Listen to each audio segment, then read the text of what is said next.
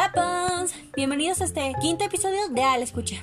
Yo soy Alejandra Day y hoy vamos a tener nuestra quinta entrevista, la cual es sobre la orientación vocacional universitaria.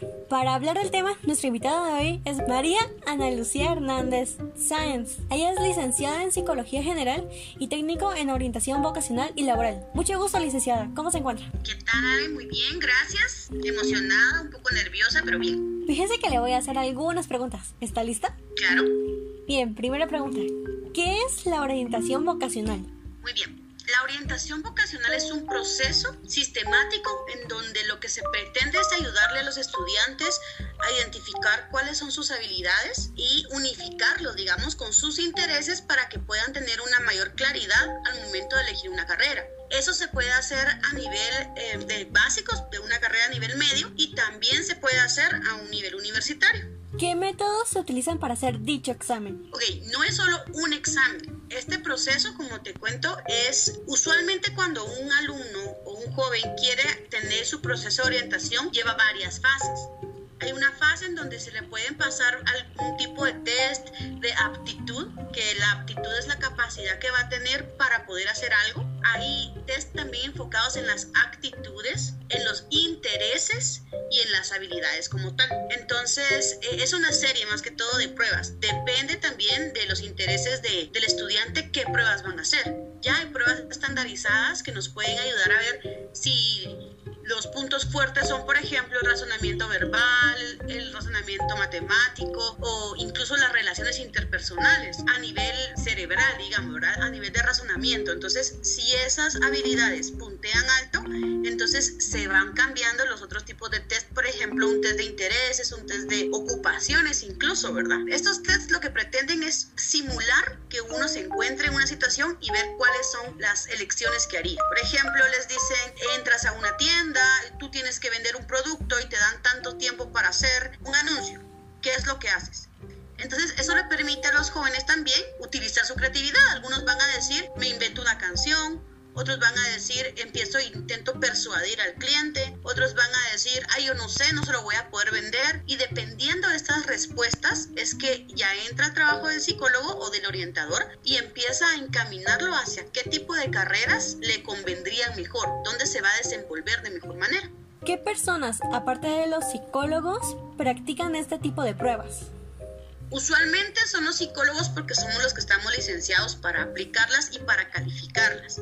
A veces, por ejemplo, pueden ayudar a estudiantes, auxiliares a calificarlas, pero el proceso en sí de interpretar, que es unificar. Tengo estos resultados del test de intereses, este resultado del test de habilidades, este de las aptitudes y poder tener entrevista. Eso también es bien importante, una entrevista durante el proceso. Entonces, el proceso de interpretar sí lo tiene que hacer un psicólogo porque tenemos también la validez científica detrás de las pruebas. A nosotros nos decían, por ejemplo, cuando yo inicié la carrera, yo pensaba que si una persona quiere hacer algo con todo su corazón, pero no tiene aptitud para hacerlo, aún así lo puede lograr. Y sí lo puede lograr, pero va a ser más difícil. Y el objetivo de esto también es que frustración, sino al contrario, que haya motivación y que las cosas puedan salirle de una, una, manera más fácil ¿verdad? y entretenida. Entonces yo diría que sí, serían solo los psicólogos o alguien que tenga mucha experiencia en esto para saber cómo, cómo hacer un proceso adecuado. Gracias. Cuando este examen lo realiza una universidad, ¿los resultados son generales o basados en las carreras que brindan esa universidad? Eso depende de qué universidad sea. Usualmente lo van a hacer enfocados en las carreras que dan esa universidad, porque al fin y al cabo lo que quieren las universidades es atraer clientes, así que les van a dar las opciones más cercanas a sus resultados. Pero si uno lo hace de manera independiente, por ejemplo, se me ocurre que algún joven esté yendo a terapia con algún psicólogo o psicóloga porque lo quiere hacer o ha tenido un proceso, le puede pedir a este psicólogo, especialmente si es educativo, si tiene un poquito de experiencia en eso, que le realice las pruebas. Entonces va a ser un poquito más certero porque va a ser, no hay un interés detrás, ¿verdad? Pero ahí sí, la mayoría de universidades, incluso de colegios, ofrecen como primeras opciones sus carreras. Muy bien. ¿Algún consejo para las personas que van a aplicar? ¿Y en qué grado académico es lo ideal para realizar este tipo de prueba? Muy bien. Consejos. Primero tenemos que tener bien claro que cada inteligencia tiene un desarrollo único. Eso es bien importante que lo sepan y que cada inteligencia también tiene un, sistema simbólico único. ¿Qué quiere decir eso?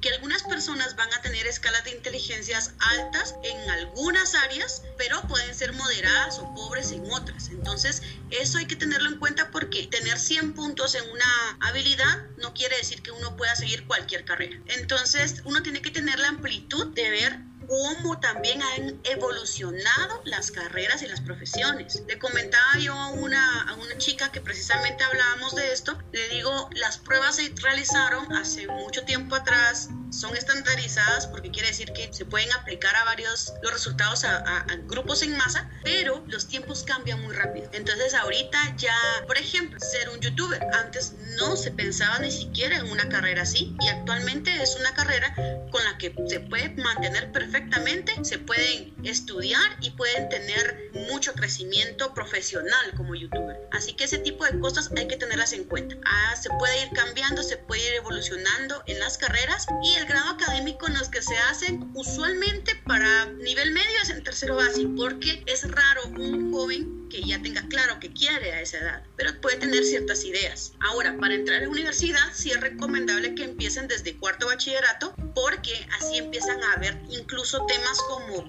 el aspecto financiero, en dónde se encuentra la universidad, qué tipo de especializaciones hay, cuánto va a costar invertir en eso. Entonces, una equivocación, digamos, en la carrera a nivel medio es importante, pero no tanto. Una equivocación a nivel universitario, sobre todo, les va a restar tiempo, que es lo que ustedes necesitan como primera instancia para poder dedicarse bien a su profesión. Muchas gracias, licenciado, por habernos hablado sobre la orientación vocacional universitaria y algunas cuestiones sobre el tema. Bien, de nada. Y gracias a todos los que nos escucharon esta entrevista. Yo soy Alejandra Tai y nos escuchamos en el siguiente episodio de A la Escucha. ¡Adiós!